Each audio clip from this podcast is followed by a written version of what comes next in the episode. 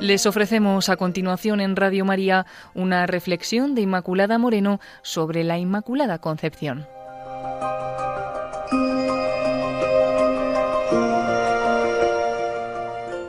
Queridos oyentes de Radio María, bienvenidos. Gracias por su atención, por estar ahí un día más de parte de Inmaculada Moreno. Y hoy nos vamos a fijar en nuestra Madre, en María, y en concreto en su Inmaculada Concepción. Nos dice el Catecismo de la Iglesia Católica a partir del número 490 que para ser la Madre del Salvador, María fue dotada por Dios con dones a la medida de una misión tan importante, tomando las palabras de Lumen Gentium 56, porque a lo largo de los siglos la Iglesia ha tomado conciencia de que María es la llena de gracia, por Dios había sido redimida desde su concepción. Es lo que confiesa el dogma de la Inmaculada Concepción, proclamado en 1854 por el Papa Pío IX. La bienaventurada Virgen María fue preservada inmune de toda mancha de pecado original en el primer instante de su concepción por singular gracia y privilegio de Dios omnipotente. En atención a los méritos de Jesucristo, Salvador del género humano.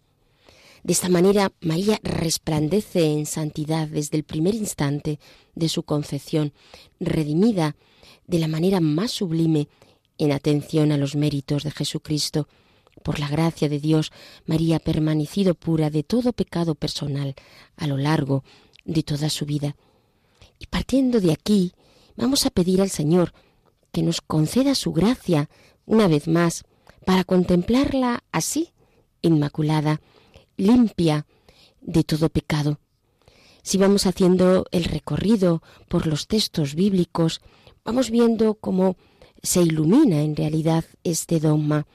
En ese momento tan importante como es la Anunciación, María recibe eh, esa llamada peculiar de ser la Madre de Dios y es su carácter inmaculado lo que hace que María diga, he aquí la esclava del Señor, porque lo dice siendo inmaculada.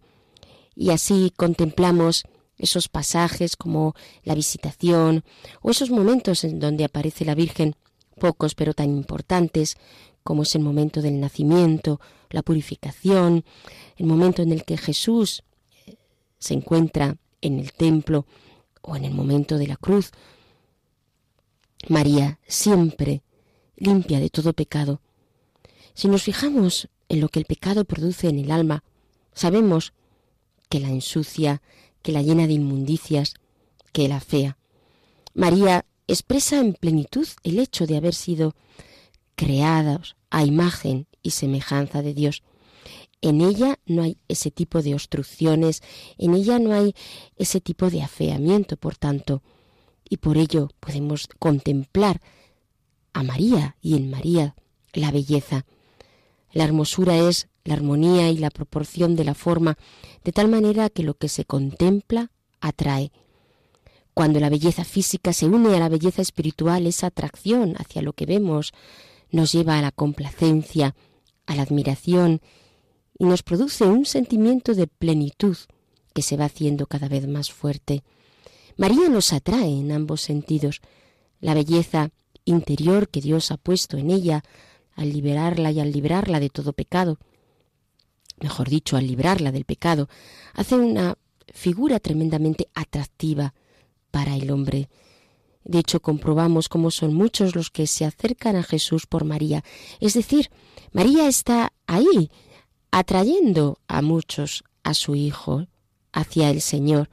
Ella lleva a muchas almas en un primer momento hacia el Señor, hacia su Hijo Jesús. Otra de las consecuencias del pecado es que el pecado atormenta al alma, nos atormenta a nosotros, los hombres, nos genera inquietud, odio, malestar, nos envuelve en ese círculo del cual nos es a veces tan difícil salir.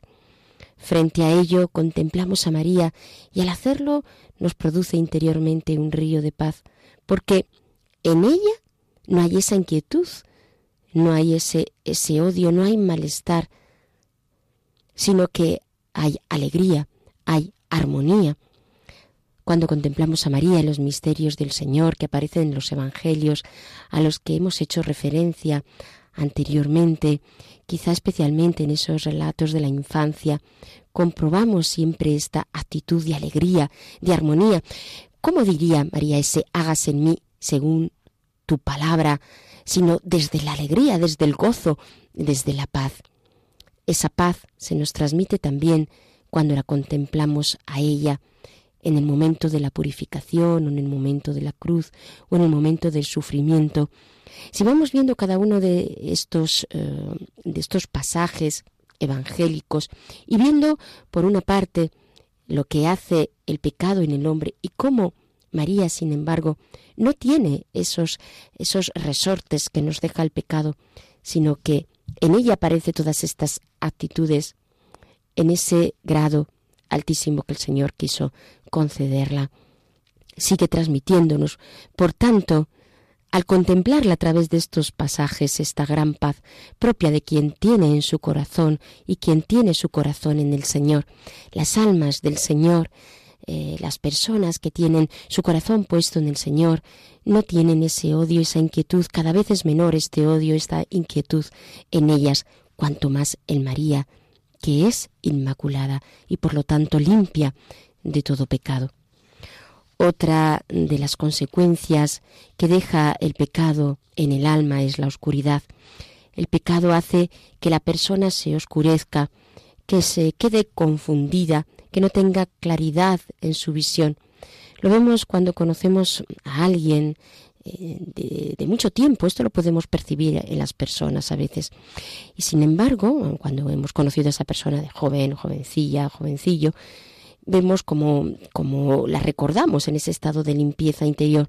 Sin embargo, las circunstancias y lo que conlleva el que no reaccionemos desde el Señor y no nos abramos al Señor en medio de las cosas que nos van aconteciendo en la vida y que pueden llevar al alejamiento de Dios si no estamos abiertos a Él y, en esa continua vigilancia de apertura a Dios, pues esto ha podido llevar a esas personas a odiar, a buscar venganza, a asumir a esas, a esas personas en el desaliento, en el desánimo, y esto es lo que digo va oscureciendo cada vez más. Va perdiendo la persona la alegría, va perdiendo la persona el gozo, va perdiendo la bondad. María desprende siempre, a lo largo de toda su existencia, en esta tierra, desprende una gran luz interior que se transmite, luz que ilumina a los apóstoles una vez que Jesús había ascendido a los cielos.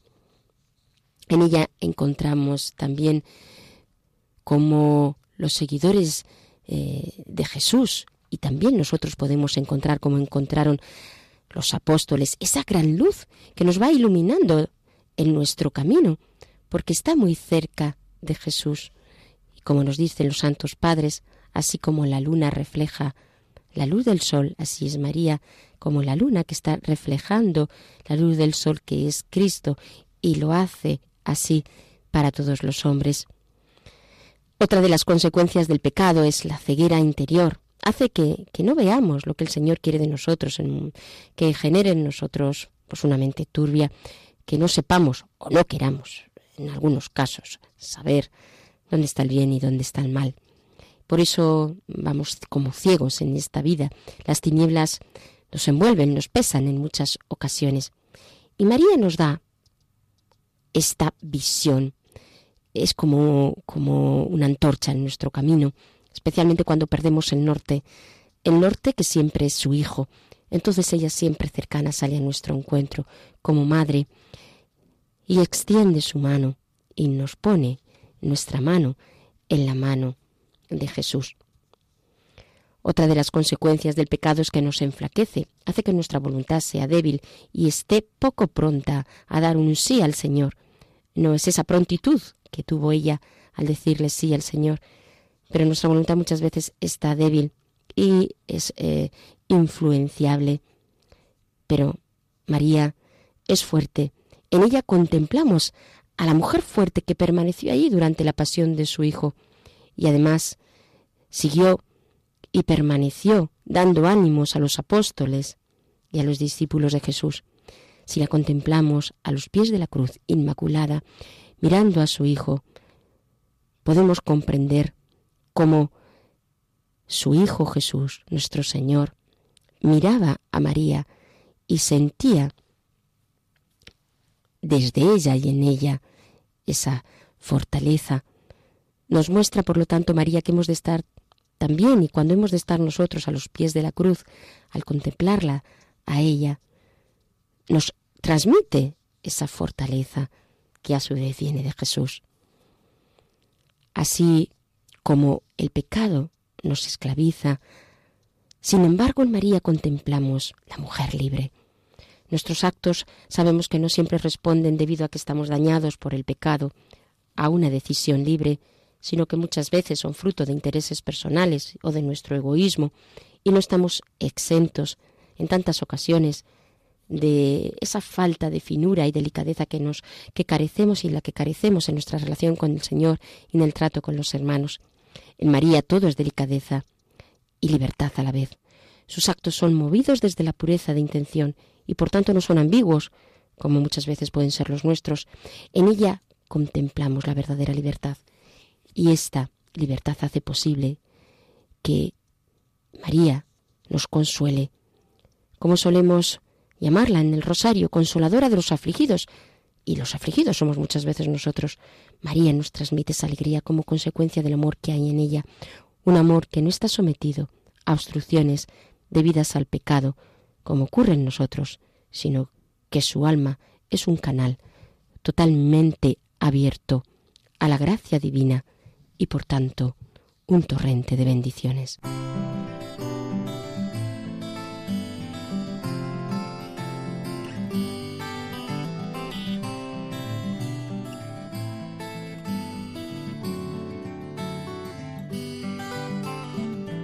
Inmaculada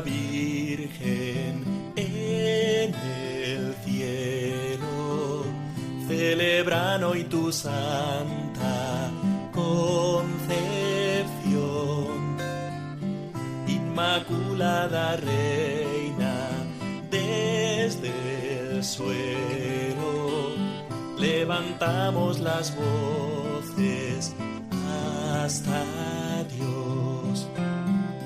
Inmaculada Madre, mi consuelo, desde la tierra canto esta canción. Lo que tu Hijo Divino hoy te deseo, en su espíritu elevo mi oración. Eres la toda santa, la madre del Señor, la inmaculada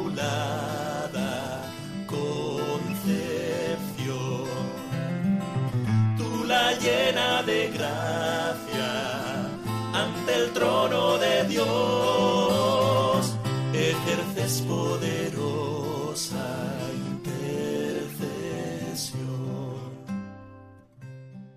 Si seguimos, queridos oyentes, después de la pausa, contemplando a María, vemos como eh, los pecados capitales que producen en el hombre pues eh, tantas consecuencias como en María no no están y por eso contemplamos así de nuevo su ser inmaculado.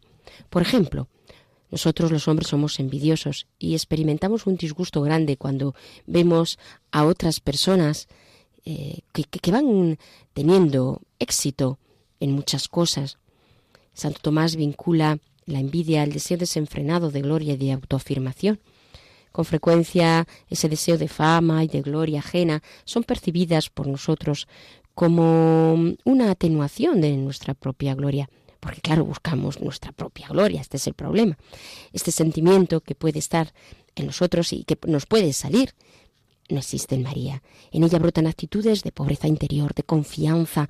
En María siempre esta actitud de la alegría, porque no hay nada que pueda enturbiar esta alegría, es propia de quien es sencillo y sencilla para comprender lo mucho que Dios hace en nosotros y de una forma muy especial, sin que ello mengue lo que el Señor desea hacer en los demás.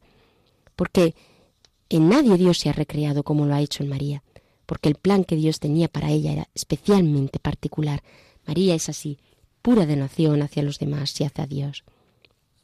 Así en el resto de los pecados, vamos a ver alguno para poder contemplar en realmente eh, como en María no existe nada de esto que existe en nosotros. Por ejemplo, la pasión de la ira que se mezcla con la agresividad.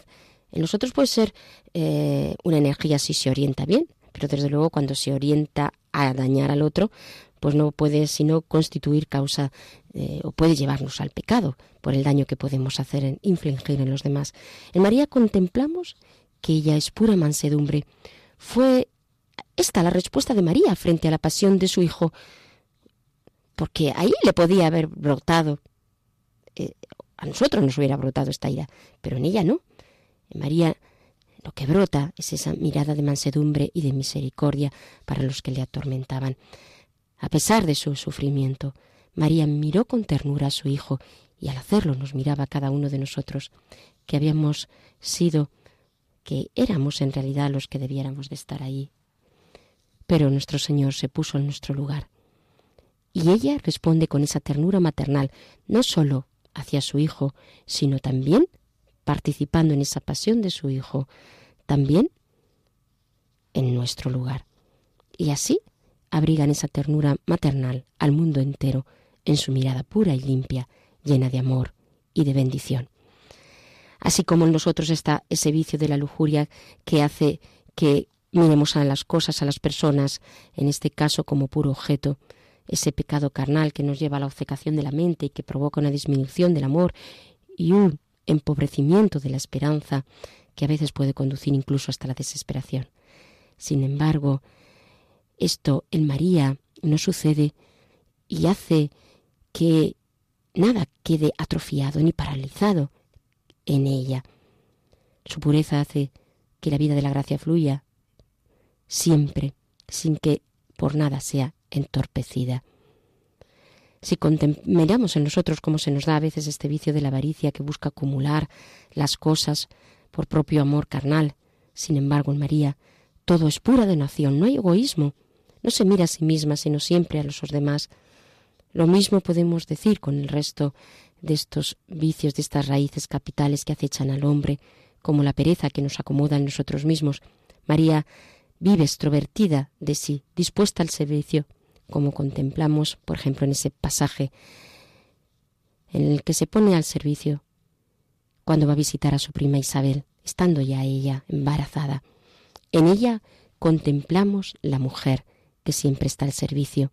Si en nosotros se da ese, esa raíz capital de la gula, en donde buscamos solo el placer, y ese placer nos tiene eh, atados en tantas cosas y sometidos a las necesidades más bajas, produciéndonos un embotamiento en el espíritu. En María no hay sino un vuelo alto de su alma, siempre en el Señor, no en las cosas carnales. Por ello, ella es la primera discípula, así como en nosotros el orgullo y la soberbia son grandes pecados que nos cierran al Señor al no reconocer quién es. María es apertura plena pero posiblemente sean las bienaventuranzas las que mejor nos revelen cómo es María, porque expresan donde estriba la pureza de su alma. Todo el Evangelio está bajo el signo de la bienaventuranza y ella es la bienaventurada. Feliz eres tú, María, que eres inmaculada, porque las bienaventuranzas son el anuncio de la alegría por excelencia y es el momento en el que se nos presenta esa felicidad mesiánica anunciada por el profeta Isaías en el capítulo 9, 1, 6. En realidad podemos aplicar las bienaventuranzas a María directamente. Bienaventurada tú que has creído, nos dice Lucas. Bienaventurada tú, María, que has creído. Bienaventurada tú, María, que eres inmaculada.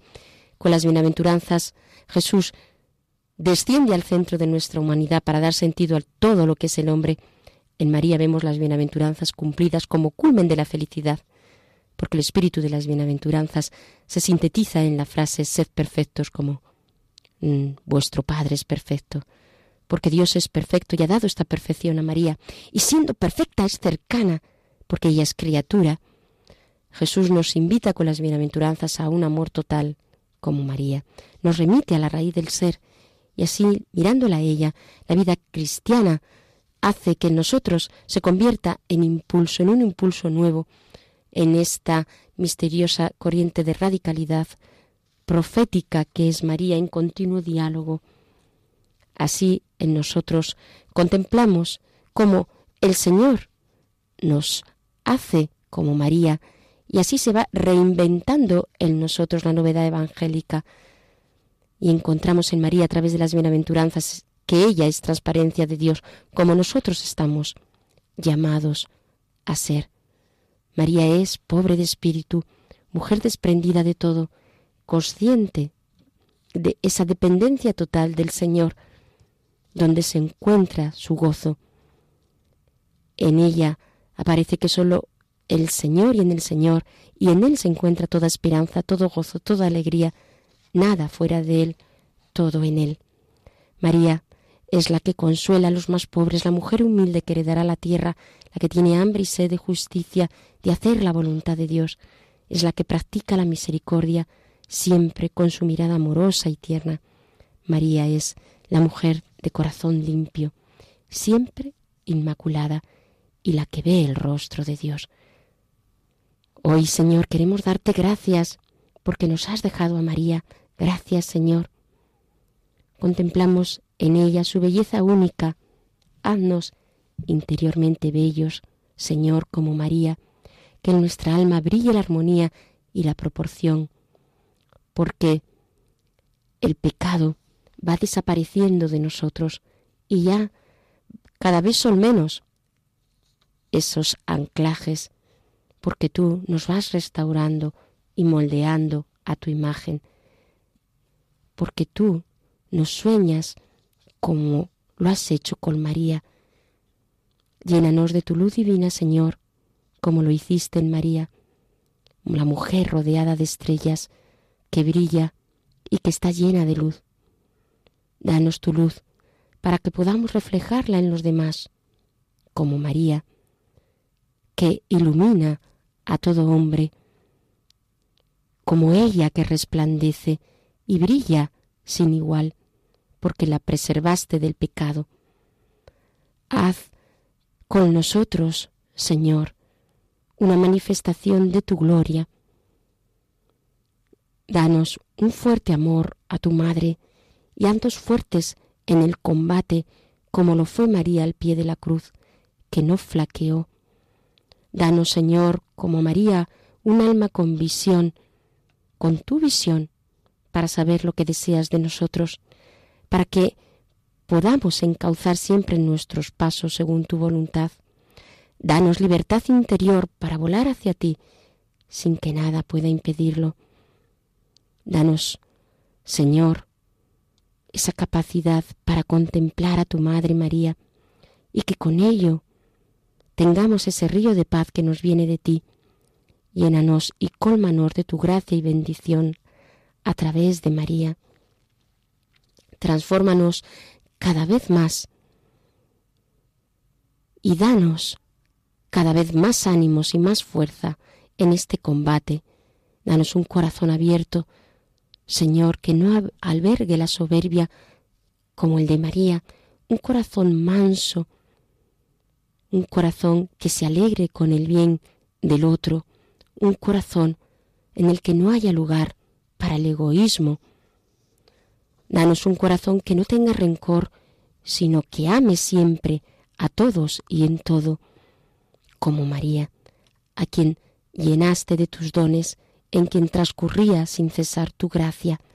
Gracias, Señor, por habernos dado a tu Madre María, la Inmaculada, en quien se cumplen las bienaventuranzas, porque ella es la pobre de espíritu, humilde, sencilla, fiel, la que busca la justicia y ama la verdad.